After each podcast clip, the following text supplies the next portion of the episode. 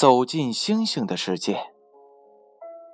有一个美国年轻军官接到了调动命令，人事令上要将他派到一处接近沙漠边缘的基地。他不想新婚的妻子跟着他离开都市生活前往受苦，但妻子为了证明夫妻同甘共苦的深情，执意陪同前去。年轻军官只好带着妻子前往，并在驻地附近的印第安部落当中帮妻子找了一间小木屋安顿。该地夏天酷热难耐，风沙多，而且早晚温差特别的大。更糟的是，部落当中的印第安人都不懂英语，连日常的沟通交流都很有问题。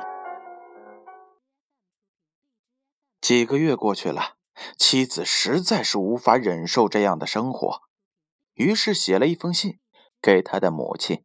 除了诉说生活的艰苦难熬之外，信末还说了他准备回去过繁华都市的生活。他的母亲回了一封信给他说：“有两个囚犯，他们同住一间牢房。”往同一个窗外看，一个看到的是泥巴，另一个呢，则看到的是星星。妻子倒不是真的想离开丈夫回都市，原也是想发发牢骚罢了。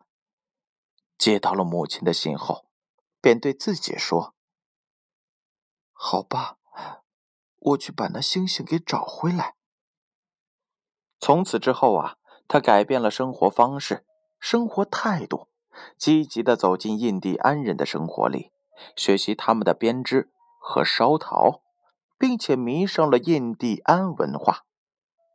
他还认真的研读了许多关于星象天文的书籍，并且运用沙漠地带的天然优势观察星星。在几年后，他出版了几本关于星星的研究书籍。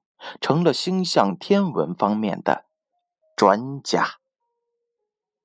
走进星星的世界，他的心中常常这样默念道：“打败自己的不是环境，而是自己。”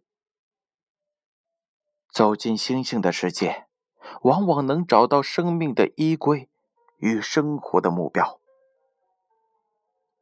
请不要抱怨环境让你无法一展长才，并努力从中找到属于自己的闪耀星星。故事讲完了，小故事，大智慧。这一则故事又告诉了我们什么样的道理呢？都是向窗外看，一个看到的是泥巴。另一个看到的是星辰。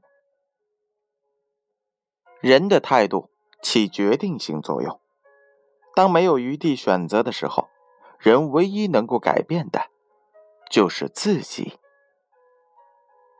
与固执的改变周遭环境相比，改变自己对事物的看法，可算是容易得多，也算是明智的多。正所谓。退一步，海阔天空。故事：走进星星的世界，由建勋叔叔播讲。